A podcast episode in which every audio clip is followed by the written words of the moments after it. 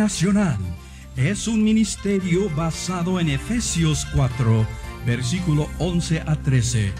Y Jesús mismo constituyó a unos apóstoles, a otros profetas, a otros evangelistas y a otros pastores y maestros, a fin de perfeccionar a los santos para la obra del ministerio, para la edificación del cuerpo de Cristo, hasta que todos lleguemos a la unidad de la fe y del conocimiento del Hijo de Dios, a un varón perfecto, a la medida de la estatura de la plenitud de Cristo.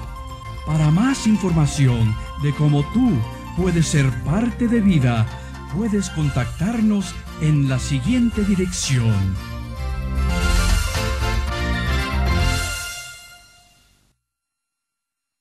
Todo lo que Dios hace, lo hace basado en un patrón de acuerdo a sus principios. Todo lo que Dios hace en su reino está basado en una ley. Y por eso es que nosotros como líderes tenemos que identificar esas leyes, esos principios que Dios tiene en su reino, en su mundo.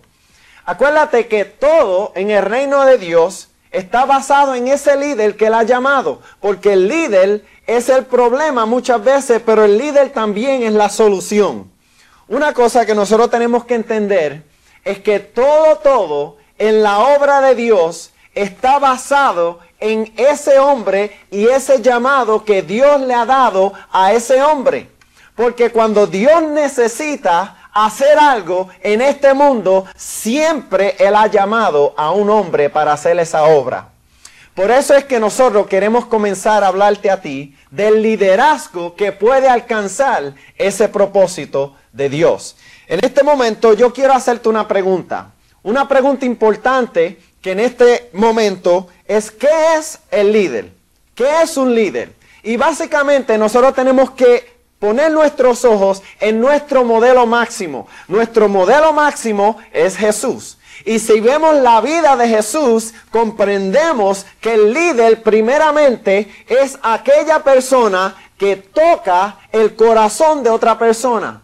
El líder es esa persona que llena las necesidades de otra persona. Vemos en la Biblia a través de los evangelios que Jesús tocaba al que estaba enfermo. Jesús le daba una palabra de esperanza a la persona que la necesitaba. Jesús andaba constantemente tocando y llenando las necesidades de las personas.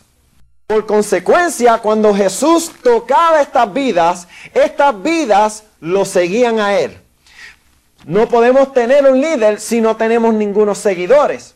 Por eso es que la base clave en el reino de Dios es que el líder es aquella persona que toca y que llena las necesidades de otra persona. Yo quiero leerte algo en la Biblia en este momento eh, que se encuentra en el Evangelio de San Marcos en el capítulo 10, comenzando con el versículo 42. Y dice la palabra del Señor. Mas Jesús llamándolos les dijo, ¿sabéis que los que son tenidos por gobernantes de las naciones se enseñorean de ellas y sus grandes ejercen sobre ellas potestad. Pero no será así entre vosotros. Esto es lo que Jesús le está diciendo a los discípulos que Él está entrenando y adiestrando para, los, para, que, para que ellos sean los líderes. Y dice lo siguiente, pero no será así entre vosotros sino que el que quiera hacerse más grande entre vosotros, el que quiera ser el líder, tendrá que aprender a ser el servidor. Y el que de vosotros quiera ser el primero, tendrá que aprender a ser el siervo del resto. Porque el Hijo del Hombre, este es el modelo que Jesús nos da. El Hijo del Hombre no vino para ser servido, sino para servir, para dar su vida en rescate por muchos. Ese es el principio bíblico que encontramos a través de Jesús. Vemos que el patrón principal de Jesús es que calificamos para ser líder al grado en que aprendamos a ser un servidor. Ese es el primer principio que quiero traerte en este momento que aprendemos, calificamos para ser líderes al grado en que aprendamos a servir a otras personas.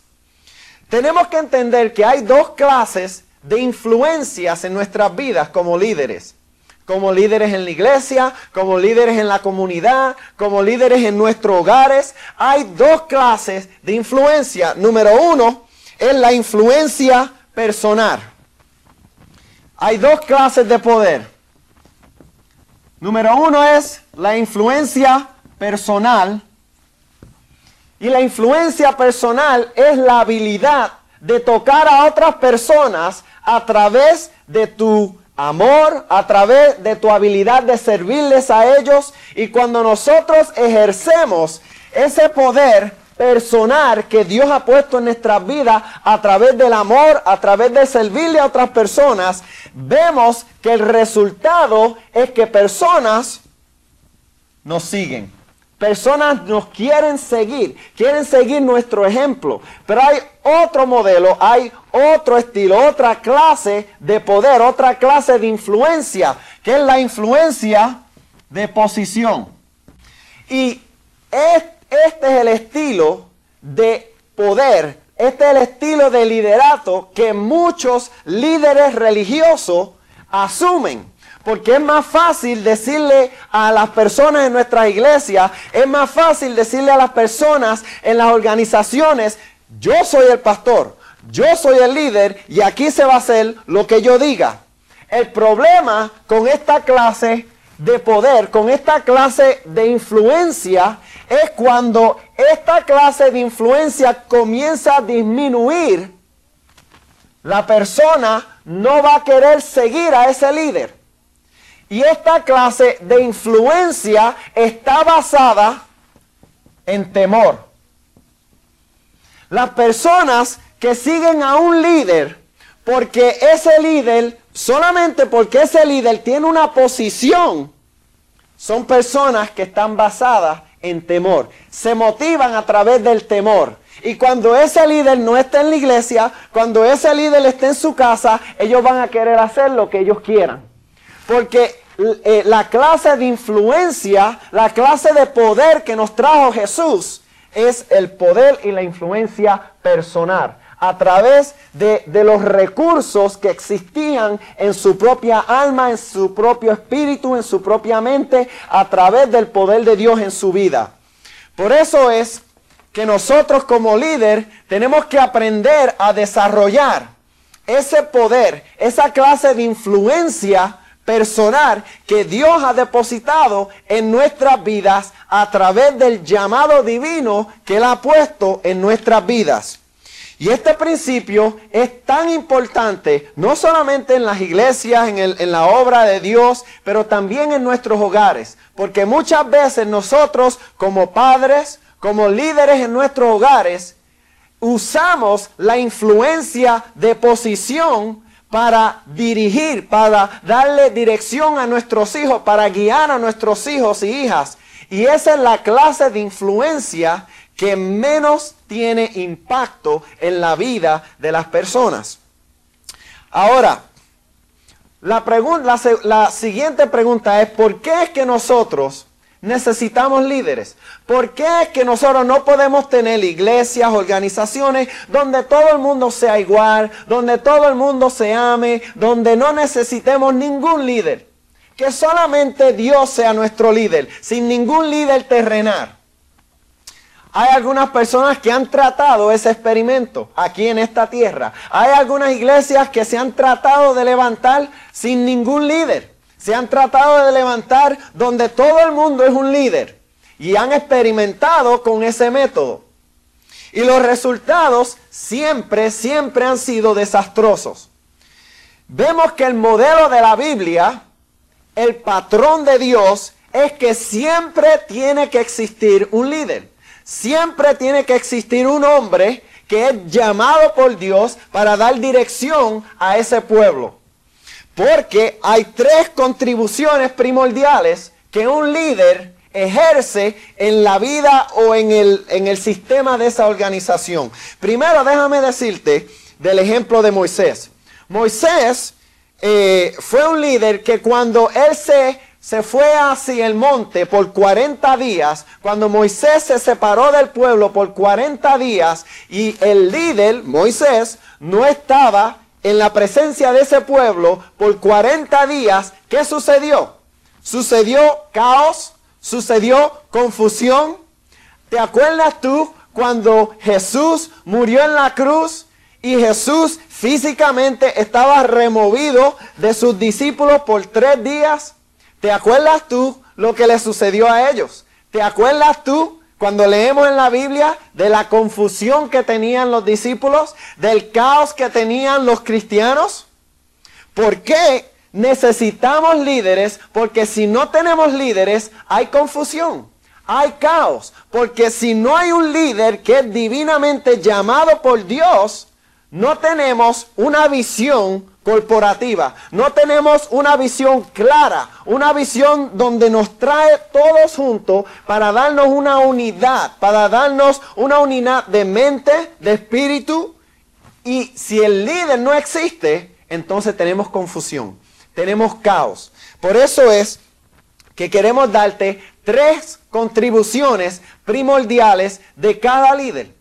Este es un principio, esto existe en cualquier organización, sea una organización cristiana o sea una organización secular. El líder, que es un líder efectivo, que vemos nuestro modelo primordial en Jesús, vemos el modelo también en Moisés. El líder, que es un líder efectivo, tiene tiene que contribuir en estas tres maneras. Número uno, él tiene que claramente comunicar la visión que Dios ha puesto en su vida. Él tiene que desarrollar la habilidad de comunicar lo que Dios ha puesto en su espíritu claramente, porque si el líder trata de comunicar esa visión, pero no lo hace claramente, no lo articuliza claramente, las personas que están recibiendo de ese líder van a estar en confusión. No van a saber ni para dónde vamos, qué es lo que estamos tratando de hacer, cuál es la dirección de esta, de esta obra, de esta organización, de esta iglesia, y el pueblo estará en confusión.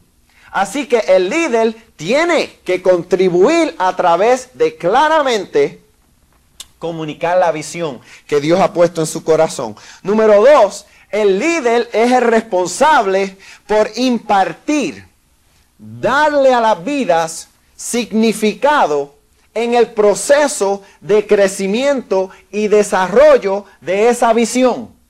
Si el líder, sea de una iglesia, sea de una organización cristiana, sea de un hogar, sea de una organización secular, el líder que no articuliza, que no imparte significado, que no le ayuda a las personas a entender qué es lo que está sucediendo a través del proceso de crecimiento de esa organización, es el líder que falla en proveerle a esa organización lo que esa organización necesita para seguir hacia adelante. Por eso es que también existe otro, otra contribución primordial. Número tres es que ese líder es responsable por desarrollar confianza en su relación con el pueblo, sean sus líderes, sean las personas de la iglesia, sean las personas de la junta directiva, sean las personas que sea, el líder es responsable de desarrollar confianza en ese pueblo. Porque si el liderazgo de ese hombre o de esa mujer no tiene la confianza, las personas de ese pueblo no pueden brindarle a él la confianza, él no va a tener lo que necesita para mover esa organización hacia adelante. Así que las tres contribuciones primordiales de un líder en general es, número uno, comunica claramente la visión. Número dos, imparte significado en el proceso de crecimiento y desarrollo. Y número tres, desarrolla confianza en la vida de sus personas. Quiero hacerte otra pregunta. El liderazgo será nacido, en otras palabras, una persona nace un líder o se debe o se tiene que desarrollar como un líder. Muchas personas creen que fulano de tal o cierto varón o cierta persona, cierto hermano, cierto hombre nació como líder. Él nació así. Y eso no es cierto, porque si vemos los modelos de la Biblia, vemos que cada líder que Dios escogió tuvo que desarrollarse para ser el líder que Dios lo llamó a ser. Vemos que hay básicamente cuatro conceptos erróneos, especialmente en el pueblo cristiano, en relación al desarrollo de un líder. Muchas personas, número uno, creen que lo único que necesitamos es ser llamado. Si usted va a ser un líder, lo único que usted necesita es que Dios lo llame. Y vemos que aunque eso es importante, no es cierto, porque necesitamos otros elementos reales en nuestras vidas. El ser llamado es importante, pero el ser llamado no es el único elemento que necesitamos para ser el líder que Dios nos ha llamado a ser. Y vemos esto en la vida de Moisés, vemos esto en la vida de Jesús, vemos esto en la vida de los apóstoles, del, rey David, de, de todos los líderes de la Biblia, vemos este patrón. Así que, primeramente, las personas creen en un concepto erróneo que lo único que necesitamos es ser llamado. Número dos, muchas personas creen que lo único que necesitamos es orar. Si usted va a ser un buen líder en las cosas de Dios, en el reino de Dios, lo único que yo tengo que hacer es orar.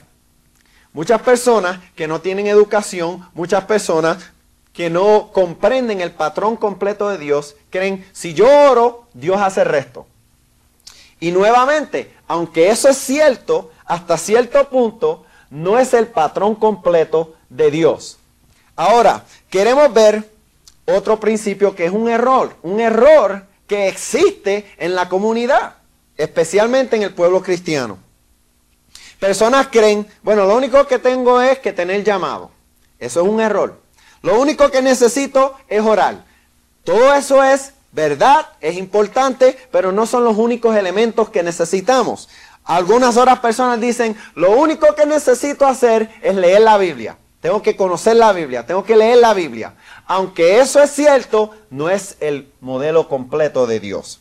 Porque usted puede saber todos los versículos de la Biblia, pero si no ora, si no es llamado, está, no tiene los elementos que necesita para desarrollarse como el líder de Dios.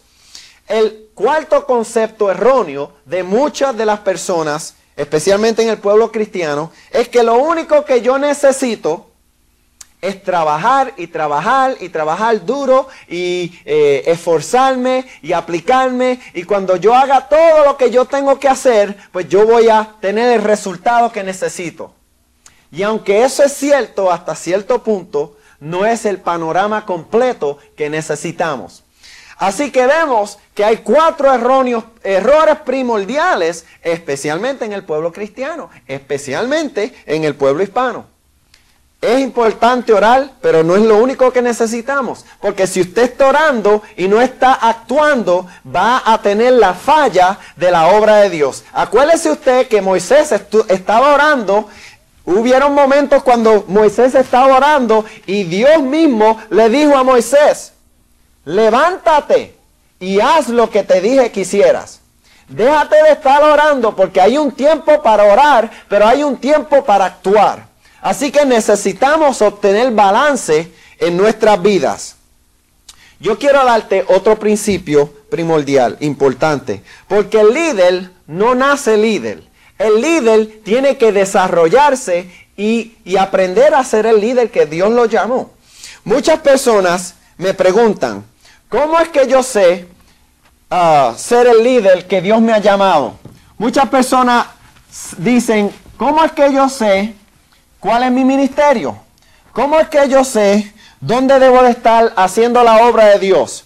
Y el principio es importante porque muchas personas no entienden que el ministerio, aunque sí existe el llamado divino de Dios, Pero muchas personas no entienden que el llamado divino de Dios está mezclado con cosas muy comunes y con cosas muy naturales. Por ejemplo, muchas personas preguntan, ¿cuál es mi ministerio?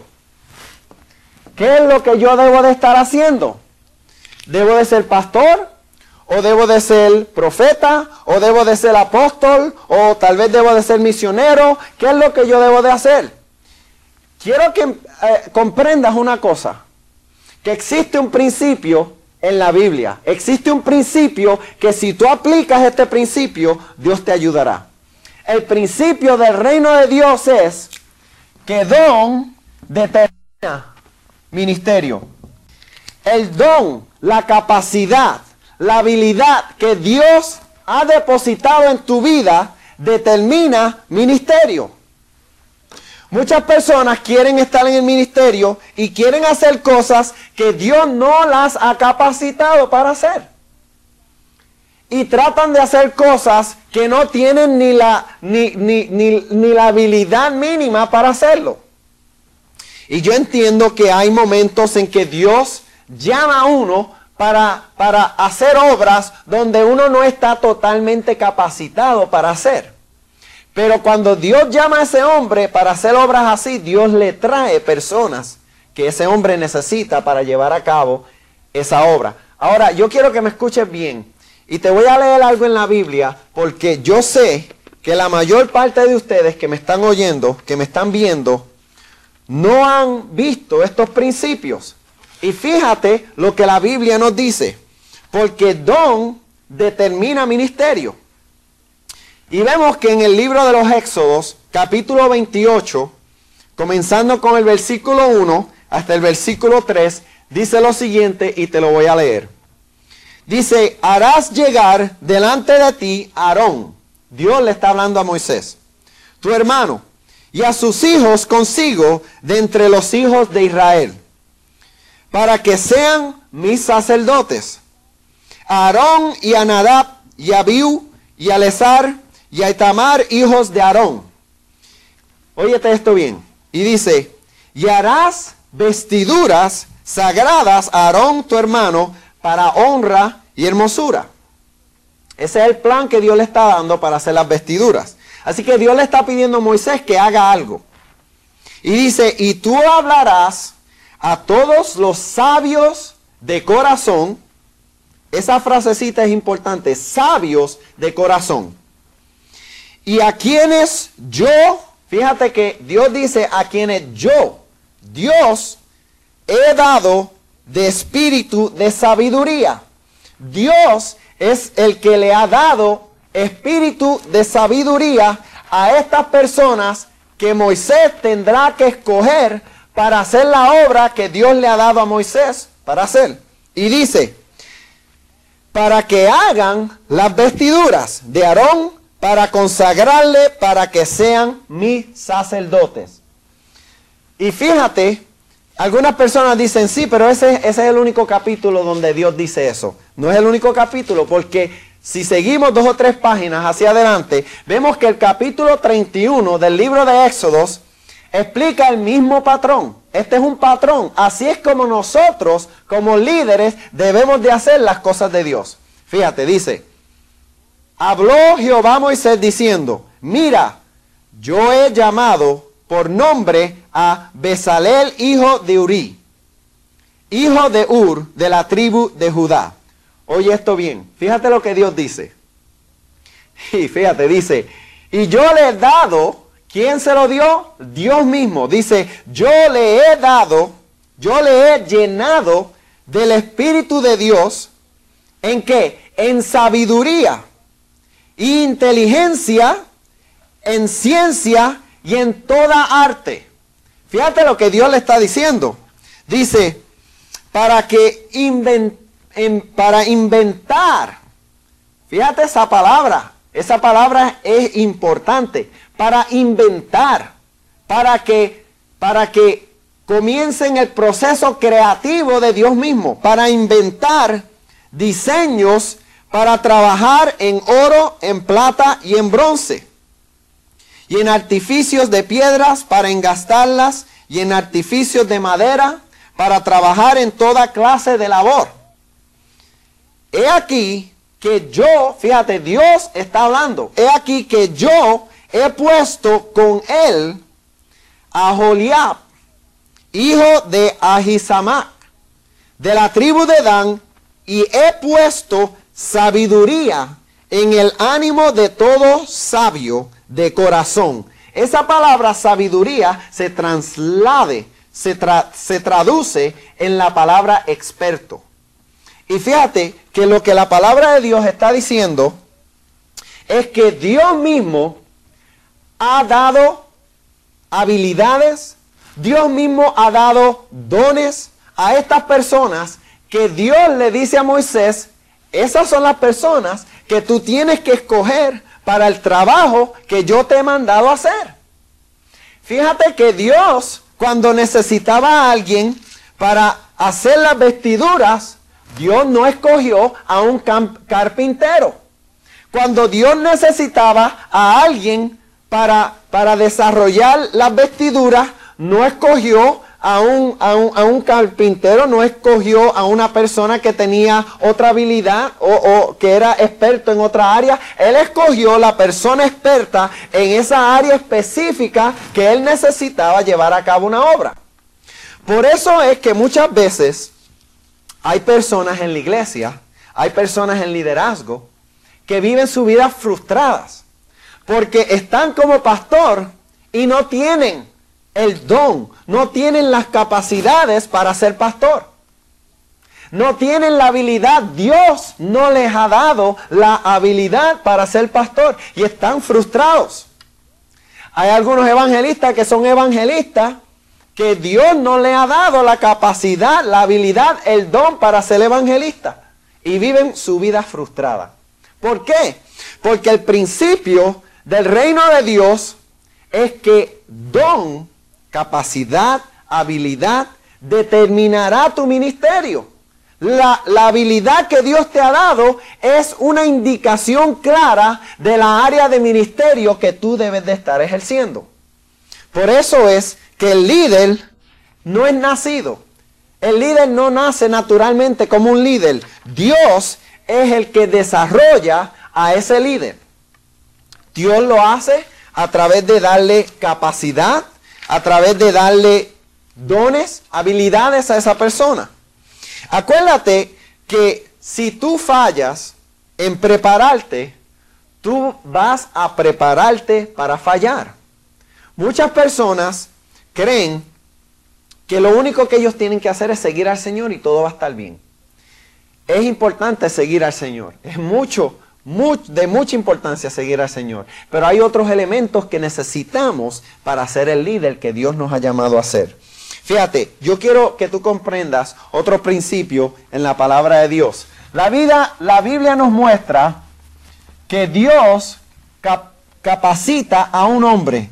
La Biblia nos enseña que Dios le da dones a una persona. Dios le da capacidades a una persona. Por ejemplo, vimos eso en Éxodo 28 y en Éxodo 31. Pero esas capacidades y esos dones que Dios le llamó sabiduría. El experto es el sabio, de acuerdo a este patrón de la Biblia.